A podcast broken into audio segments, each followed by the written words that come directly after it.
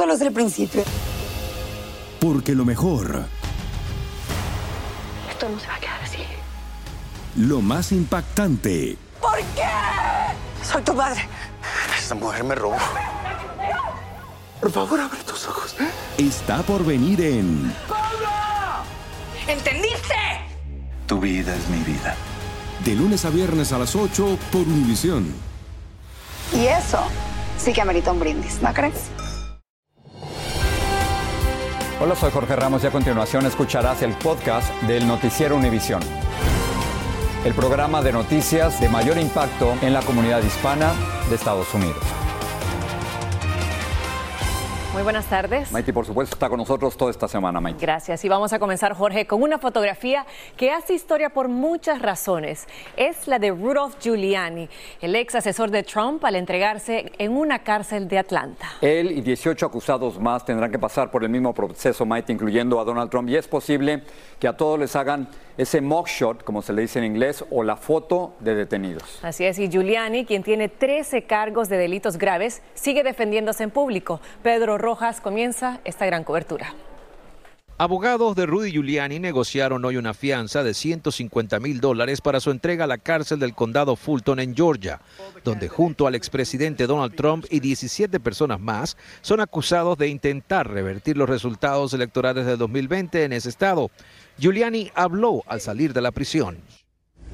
I'm being prosecuted for defending an American citizen who uh, I do as a lawyer, and uh, five other lawyers are indicted. That should tell you right away that this is a an assault on our Constitution. Hasta ahora 16 de los 19 acusados han negociado los términos de su fianza y por lo menos 8 se han entregado a la cárcel para que le tomen sus huellas dactilares y fotografías. Las imágenes de John Eastman y Scott Hall, quienes entregaron el martes, han sido difundidas. El abogado Jan Sperling explica por qué para los coacusados lo más apropiado es entregarse antes del viernes al mediodía, cuando se culmina el plazo fijado por la fiscal del distrito Fanny Willis. efectivamente se convertirían fugitivos de la ley y podrían ponerse en una peor situación, porque la idea es que negociaste una fianza por adelantado. El expresidente Trump anunció que sus abogados ya negociaron los términos de su fianza de 200 mil dólares y vendrá a la cárcel el jueves en la tarde. Además, destacó en su red social, nadie ha luchado nunca por la transparencia electoral como el presidente Donald J. Trump. Por hacerlo, con orgullo seré arrestado mañana por la tarde en Georgia. El abogado Sperling dice que Trump y el resto de los acusados mayormente tienen que pagar el 10% de la fianza mientras cumplan con las órdenes judiciales. Siempre y cuando él se presente a la corte como lo tiene que hacer, eh, él no tendría que pagar una cantidad por encima de ese 10%. Un juez de la Corte del Condado Fulton informó que la audiencia de lectura de cargos al expresidente será televisada y podría ocurrir el 8 de septiembre. En desarrollo esta tarde, Mark Meadows, quien era el jefe de gabinete del expresidente Donald Trump, perdió una batalla en una corte federal en la que buscaba elevar su caso a una corte federal y no tener que venir a entregarse a las autoridades. Ahora tiene que hacerlo, lo tiene que hacer antes del viernes en la tarde para que no sea declarado como fugitivo. Regreso contigo, Jorge. Pedro, gracias por la información. Todo está listo para el primer debate republicano que se realizará esta noche en Milwaukee, Wisconsin. Los ocho precandidatos quedaron posicionados de esta manera en el escenario. El gran ausente será Donald Trump, quien durante el debate va a dar una entrevista al periodista conservador Tucker Carlson en lo que muchos consideran un sabotaje al evento. Nuestro enviado especial, Luis Carlos Vélez, presentador de Línea de Fuego en VIX, tiene lo último. El escenario del debate está listo y en las calles la expectativa en la ciudad de la cerveza está que arde. Que estén exponiendo todas sus mejores ideas para que podamos resolver lo que todo está en decadencia en este momento. El exgobernador de Florida, Ron DeSantis, es el candidato que llega con mejores encuestas. Y Doug Burgum, exgobernador de Dakota del Norte, lo hará en muletas o en silla de ruedas porque anoche sufrió una lesión jugando básquetbol. Pero el que recientemente llama la atención es Vivek Ramaswamy. Many people who are immigrants to this country, what do we care about? Meritocracy, family, better life for our children. So, in many ways, Hispanic Americans, Indian Americans, others are practicing those values. Ramaswamy es hijo de inmigrantes de India y su esposa habla español. Porque nuestros inmigrantes saben qué hace América el mejor país del mundo. Porque con fe y trabajo podemos ganar. Y él puede regresarnos a estos valores. Y es que esta noche mucho está en juego. Vamos a tener un debate bastante bueno. Yo creo que hay, hay ciertas cosas que, vamos, hablamos del, del gobernador de Santos, tiene que revitalizar su campaña y otros tienen que, que poner este, su plataforma para acercarse al, al gobernador de Santos para el segundo lugar. Pero yo creo que esto es una audición para, para lo que es el vicepresidente. Entre tanto, Trump no está acá, pero está acá. Su campaña publicó este comunicado que lo resume todo. El presidente Trump ya ganó este debate porque todo va a girar en torno a él. A la misma hora del debate, se revelará una entrevista que le dio el comentarista conservador Tucker Carlson para la plataforma Twitter, ahora X. Pero Trump no es el único que quiere quitarle la atención al evento. Listen, I think it is it's going to be a circus. I think you are going to see a race to the really the, the extreme in the Republican Party. Y de la misma manera en que lo harán el próximo 27 de septiembre, cuando sea el momento del debate con nosotros acá en Noticias Univisión, los precandidatos republicanos llegarán hasta este centro, el centro de prensa, donde intentarán nuevamente refrendar su mensaje. Un mensaje que tendrá el objetivo de ser relevante y que sobreviva a los 141 caracteres del frenético ciclo de noticias que hoy por hoy nos alberga a todos. Desde Milwaukee, Wisconsin, Luis Carlos Vélez, Univisión. Recuerde que el segundo debate republicano lo podrá ver el 27 de septiembre en vivo y exclusivamente en español por Univisión. Y el presidente de México, Andrés Manuel López Obrador, exigió respeto a los gobernadores republicanos de Texas y Florida por sus críticas sobre la forma de combatir el narcotráfico en México y además cuestionó sus políticas antimigrantes. Al mismo tiempo, elogió el haber corregido la ubicación de las boyas fronterizas en el Río Grande. Alejandro Madrigal nos tiene más. Es por eso que agradezco a... El congresista republicano Dan Crenshaw criticó nuevamente al gobierno de México por negarse a aceptar ayuda militar estadounidense y tras la desaparición de los cinco jóvenes en Lagos de Moreno, Jalisco, reiteró que se debe actuar de manera conjunta contra los cárteles. Yo tengo una pregunta para el presidente de México. ¿Cuánta más violencia pueden soportar? ¿Cuándo van a llegar a su límite? Esa no es la única voz que se pronuncia. El gobernador de Florida, Ron DeSantis, quien además de su declaratoria antiinmigrante, insiste que Estados Unidos debe usar su fuerza militar contra delincuentes mexicanos. Estas incendiarias declaraciones no hicieron blanco en el gobierno de México, pues el presidente Andrés Manuel López Obrador dijo que estas acciones son politiquería y publicidad partidista. Está también en campaña diciendo que va a utilizar cañones, misiles,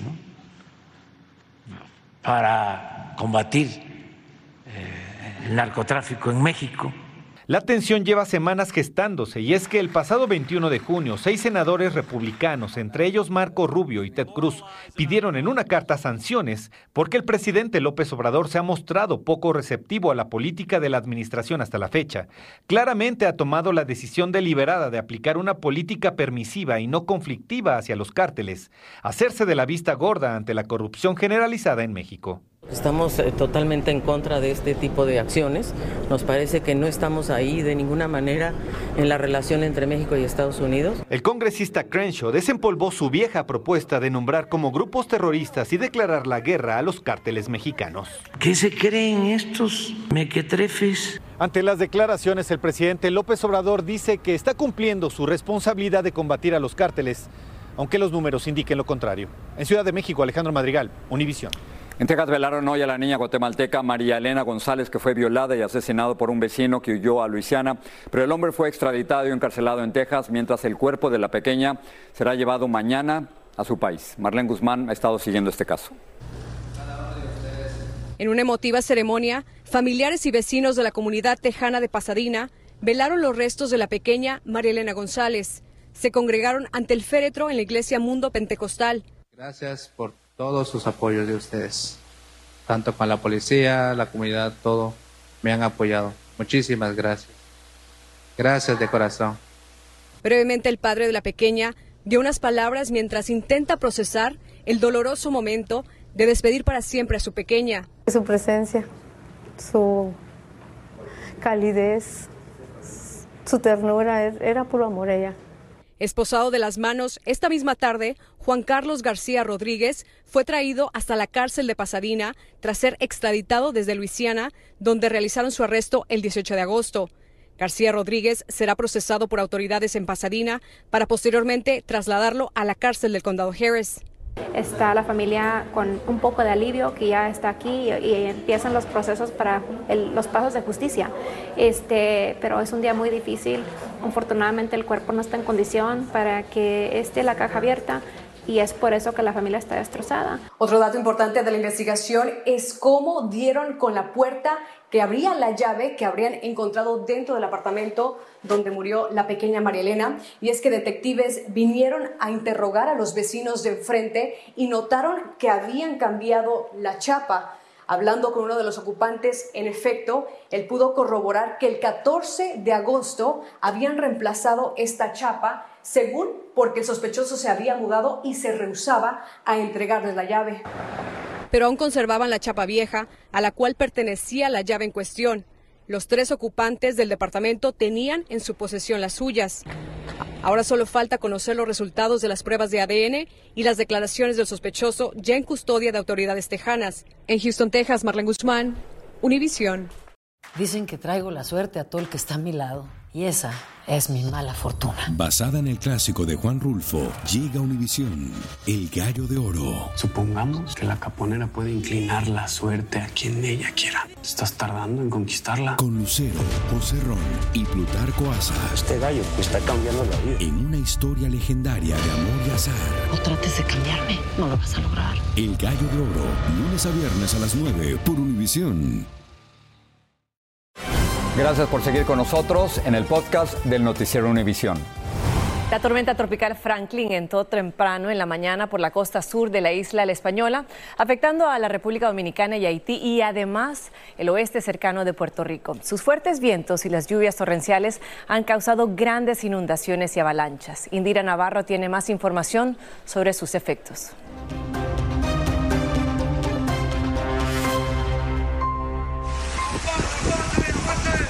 En botes sacan a vecinos que quedaron atrapados con el agua al cuello a causa de las severas inundaciones ocasionadas por Franklin. Se metió el agua en el patio, en esa casa de la vecina, está llena de agua de esta mañana ella sacando agua. La tormenta, con sus torrenciales aguaceros y crecida de ríos, dejó incomunicadas varias comunidades del país. Pues sería bien peligroso porque todavía no han bajado esa agua de allá de la loma de Ocoa. Y donde rompe por aquí, rompe por allá arriba. Eh, y ya está metido para allá, para un conuco.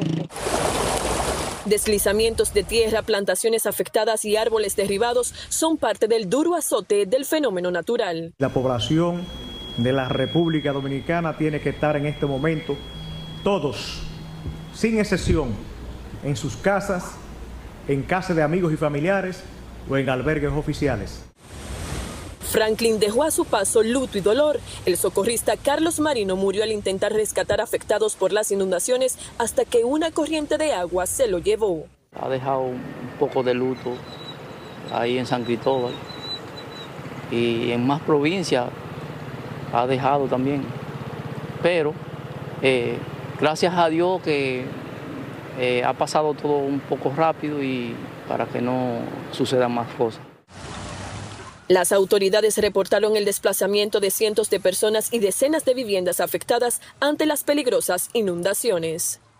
Además, emitieron una alerta epidemiológica ante el aumento de enfermedades en las poblaciones afectadas por las lluvias de la tormenta tropical Franklin. En Santo Domingo, República Dominicana, Indira Navarro, Univisión. Aquí en Estados Unidos, el Centro de Predicción Meteorológica advierte de una ola de calor abrasadora en lo que queda del mes. Desde Texas hasta Dakota del Sur y de Virginia a la Florida, cerca de 110 millones de personas están bajo algún tipo de alerta por calor extremo. Con la humedad, los índices de calor podrían alcanzar hasta los 120 grados.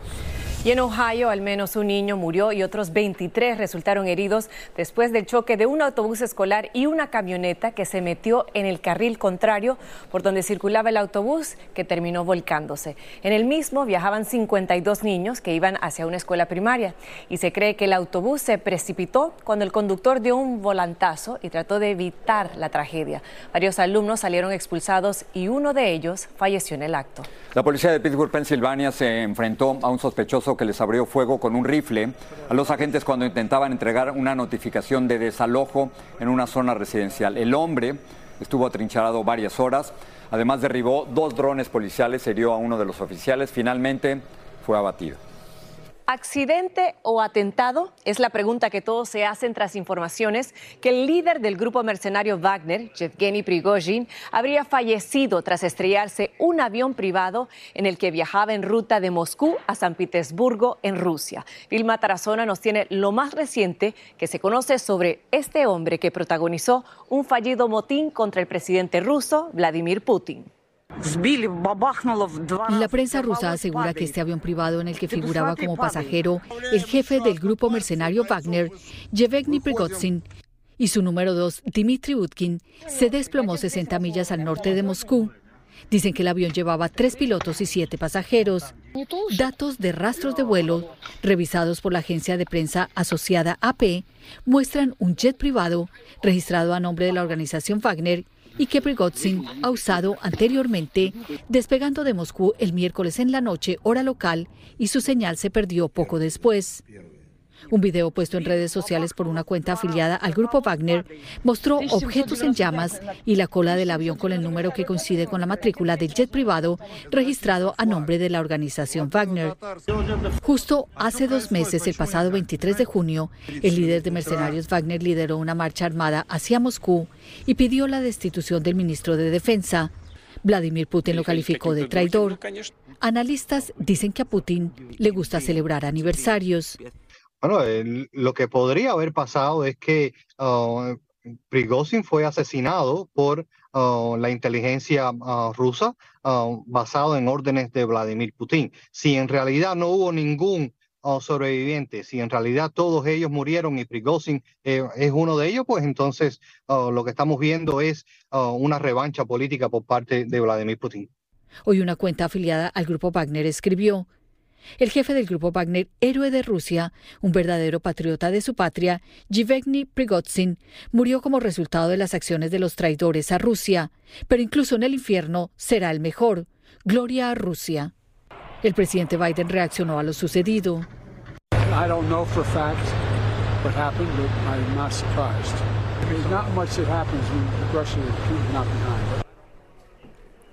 Y el Comité Ruso de Investigaciones dijo que designó un equipo especial que recogerá pruebas forenses en la escena donde cayó el avión para determinar las causas, según ellos, del siniestro.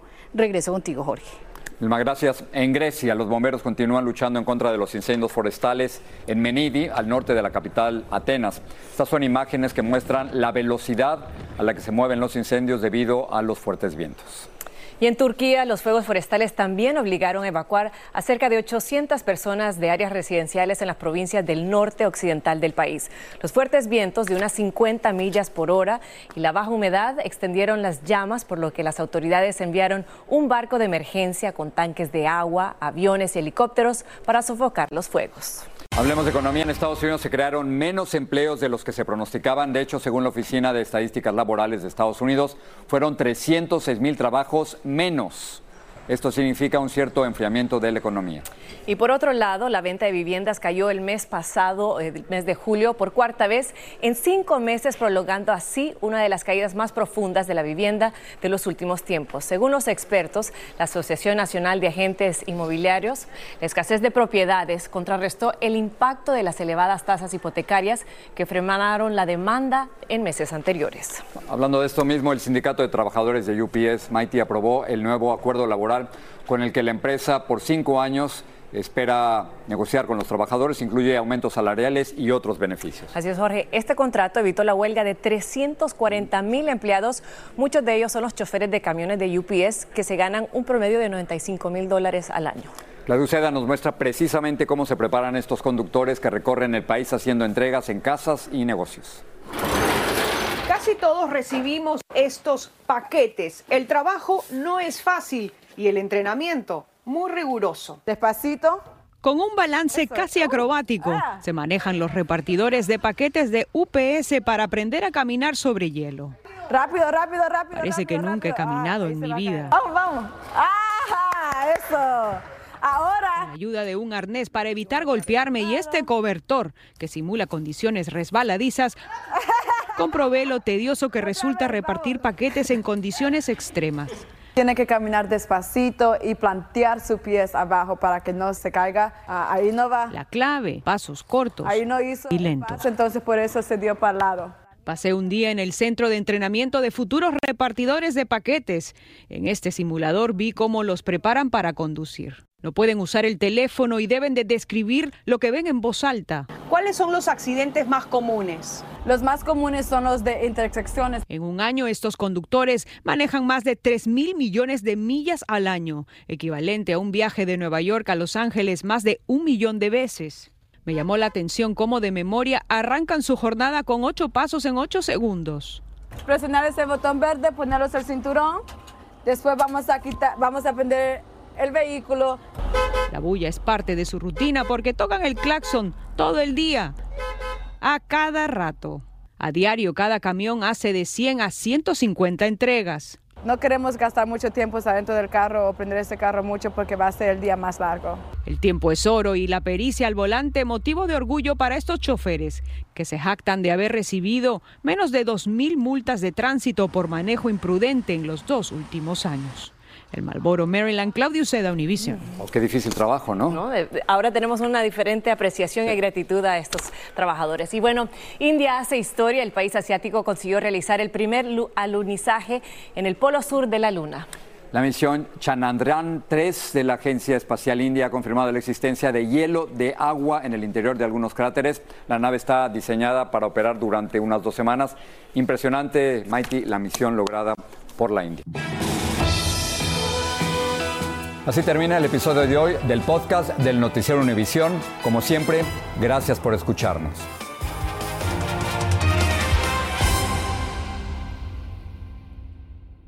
Lo mejor, lo más impactante, está por venir en Tu vida es mi vida. De lunes a viernes a las 8 por Univisión.